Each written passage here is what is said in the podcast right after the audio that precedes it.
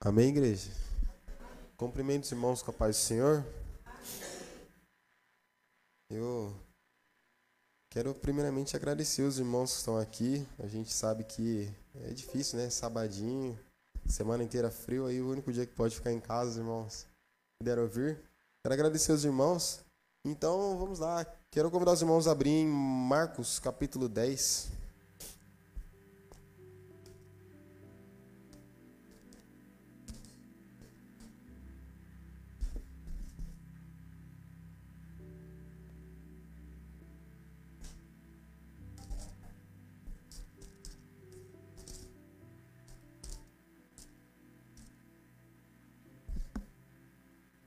Marcos capítulo 10, versículo 17.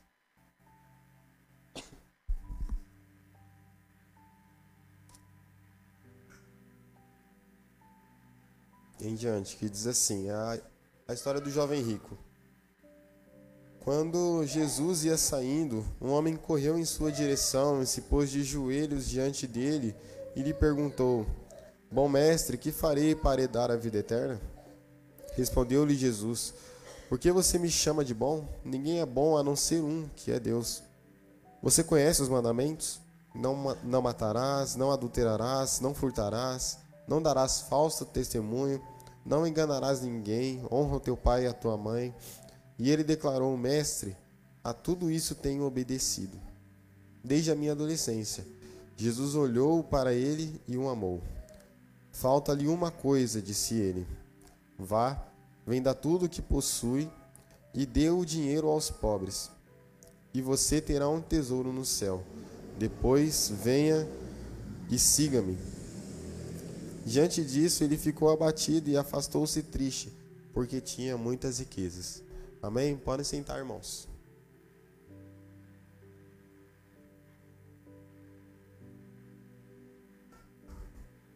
Eu vou pedir para o Ronan abrir no versículo é, 21. Consegue abrir o versículo 21? Vamos lá, os irmãos conseguem. Vamos ler todo mundo junto? Amém? Para ficar mais dinâmico? Vamos lá, um, dois, três e. Jesus olhou para ele e o amou. Falta uma coisa para você, disse ele. Vá e venda tudo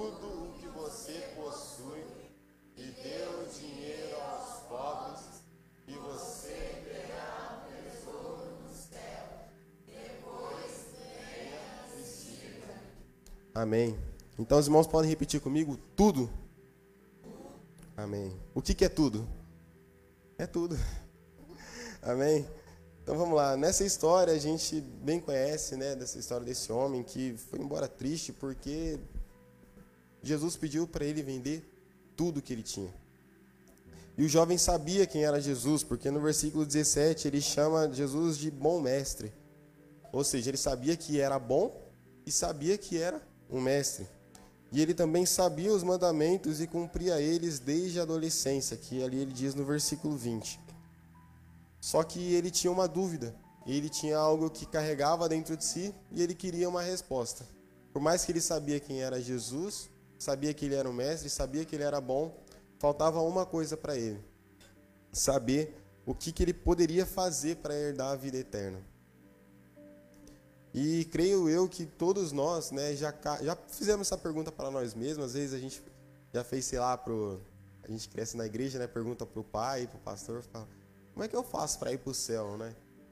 E a resposta, irmãos, está em Lucas capítulo 10, versículo 27, que diz assim: Ame o Senhor de todo o seu coração, de todo, ame o, seu, o Senhor seu Deus de todo o seu coração, de toda a sua alma, de todas as suas forças e de todo o seu entendimento e ame o seu próximo como a si mesmo. Então, no versículo 27, ele fala: ame o Senhor, o seu Deus, de todo o seu coração. E nessa passagem do jovem rico, ele faltou uma coisa: amar a Deus acima de tudo que ele tinha.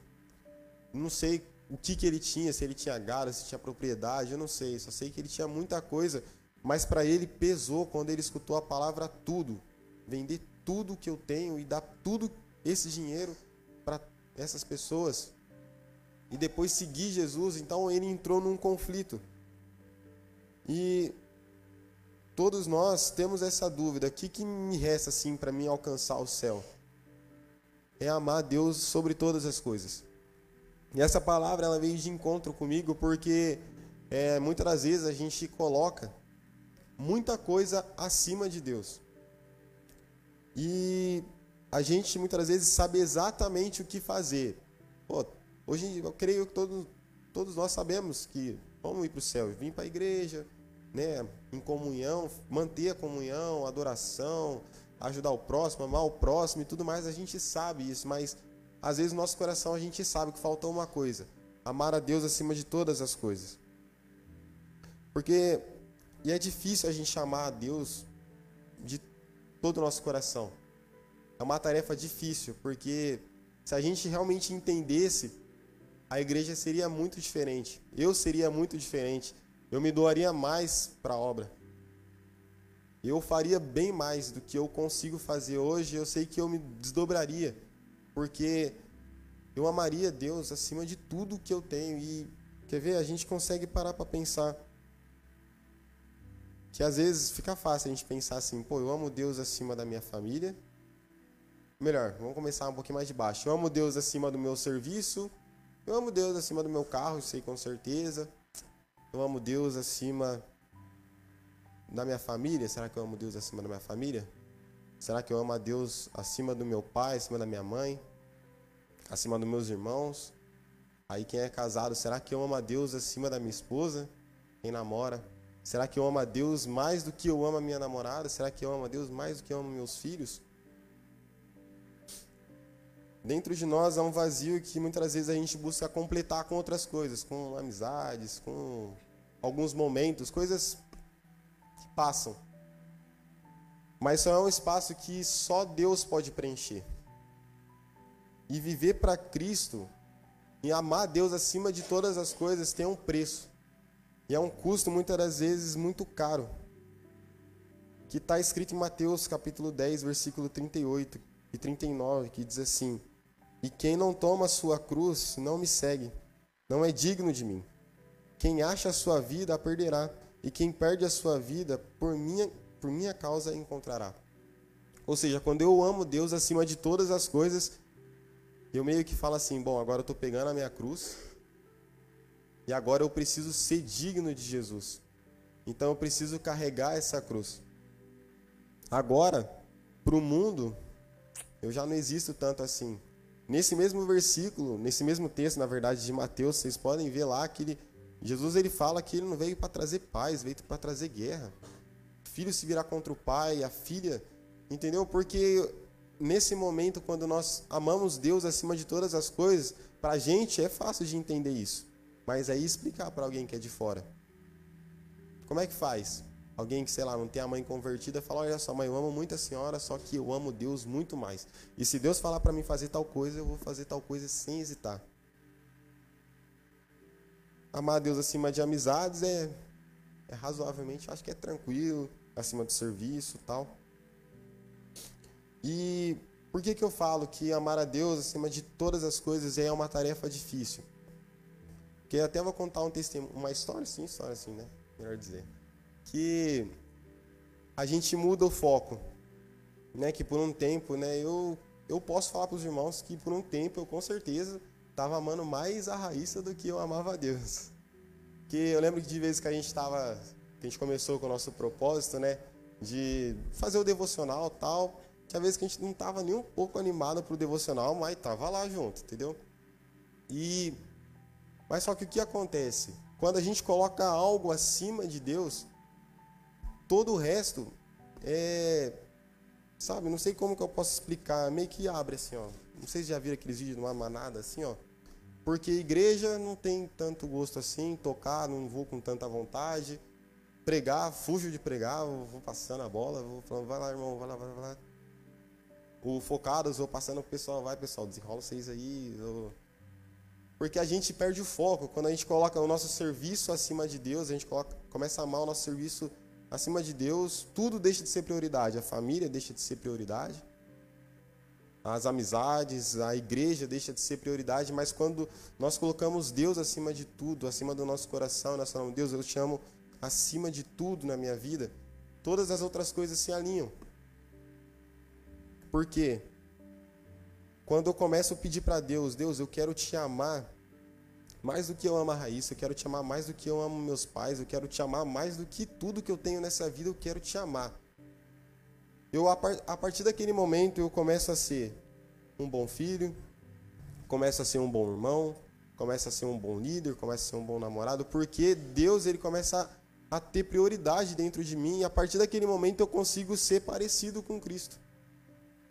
Consigo ser um bom líder, consigo ser um bom namorado, um futuro esposo, um futuro pai, consigo ser o melhor em tudo que eu vou fazer, porque Deus, ele é o maior na minha vida. E homens que amaram a Deus mais, opa, e na Bíblia tem várias histórias de homens que amaram a Deus mais do que todas as coisas e fizeram as coisas sem hesitar. O primeiro que eu vou citar aqui é Abraão. Porque Deus ele falou para ele, ó, seguinte, ó, sai do meio da sua parentela e vai para uma terra que eu vou te mostrar. Eu não sei se vocês teriam essa ousadia, essa coragem. Porque, irmãos, falar para os irmãos, vou até contar um outro testemunho, porque, ó, para mim sair do, do, meu serviço que eu tava ali, irmãos, nossa, mas demorou, mas demorou, mas demorou. Precisou acontecer um monte de coisa, porque, irmão, eu sou um cara medroso, irmão, isso é, isso é papo. Medroso, nossa. Será que eu teria essa ousadia de Abraão de falar, pô, amém, vamos embora? Não, mas Abraão ele amava a Deus acima de todas as coisas. Então ele pegou a sua mulher e o, levou até o, o sobrinho, né, e foi embora. E ele teve mais um outro momento que aí eu tenho certeza que a gente não, não ia fazer. Quando Deus pede para ele sacrificar o próprio filho. E a Bíblia nos conta que ele já estava já com a mão para o alto. O anjo precisou gritar com ele. Mas ele amou a Deus acima do próprio filho. A gente canta aquele hino, né, de Jó, né? Deus me deu, pô, Deus me deu, filho. Então é justo eu entregar para ele de volta. Será que a gente teria isso? Amar a Deus acima do meu próprio filho, Ô, louco, é sangue do meu sangue. Eu que fiz esse menino. Jó, ele amava a Deus mais do que os bens que ele tinha. A Bíblia conta que ele era um homem rico. O homem mais rico que existia ali na terra.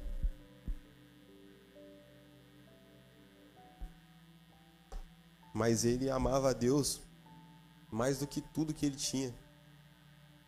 Mais uma vez, ele amava a Deus mais do que os próprios filhos, mais do que ele amava os próprios filhos. Não é uma tarefa fácil, mas não há nada melhor do que confiar em Deus. Abraão, ele confiou em Deus. Quando ele estava subindo, o filho perguntou: Ó, oh, tá tudo aqui, mas cadê o cordeiro? O que, que ele falou para ele? Deus proverá.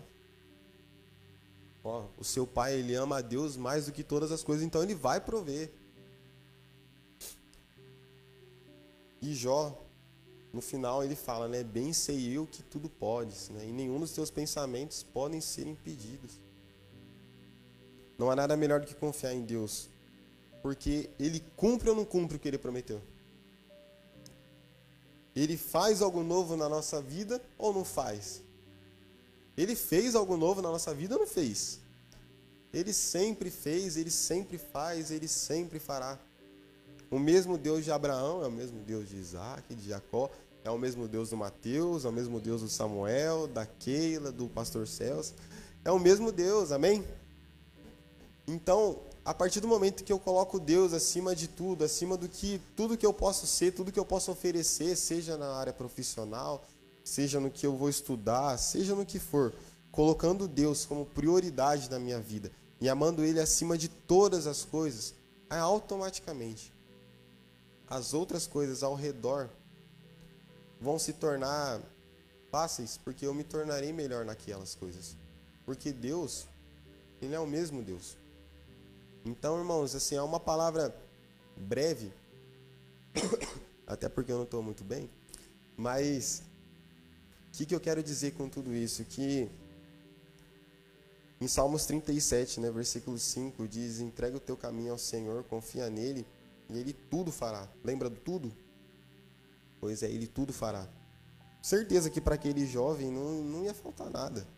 É, uma vez até ouvi um pregador falando assim, por irmãos, imagina o ministério desse cara, porque eu acho que é o único momento que Jesus fala para ele, ó, vende tudo que você tem e me siga, né? Acho que o mais provável foi quando viu os dois tava pescando e falou, ó, vou fazer vocês pescadores de homens. Eu acho que é mais ou menos. Mas imagina o que, que Deus tinha reservado para esse cara. Se ele tivesse largado tudo e amado a Deus acima de todas as coisas. Ele poderia estar cumprindo todos os mandamentos, mas ele falhou em amar a Deus acima de tudo. Então, a gente pode ser o bom em tudo. Pode pô, ser o melhor baterista, pode ser o melhor tecladista, o melhor cantor, melhor pregador, mas será que a gente ama a Deus acima de todas as coisas? É uma tarefa difícil, mas vale a pena, porque não há nada melhor do que confiar em Deus. Então é isso, irmãos. É, e nesse momento, não sei se os irmãos viram lá no, no grupo do WhatsApp, né, que eu postei que amanhã será as eleições, certo? Então nós iremos, irmãos, nesse momento, vamos levantar uma oração, um clamor para nosso Deus, porque por muitas das vezes, né, a gente vai colocar Deus acima do nosso Brasil, amém? Porque as pessoas lá fora falam assim: ah, política e religião não se misturam. Eu não sei em que mundo que eles vivem isso.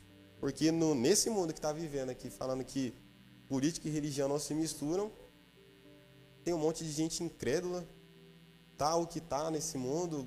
Poxa, né, os irmãos podem pesquisar, vocês vão ficar meio que apavorados no que está acontecendo. A gente falou aqui sobre o feminismo, falou sobre suicídio e tudo isso tem a ver com a igreja que se dobra e dobra o joelho e clama a Deus: Deus, sara a nossa terra, Deus sara a nossa nação. O Brasil precisa de Deus. E nós iremos orar, não é por, por, por político, por partido, irmãos, não. É para Deus mesmo se fazer presente no nosso país. Amém?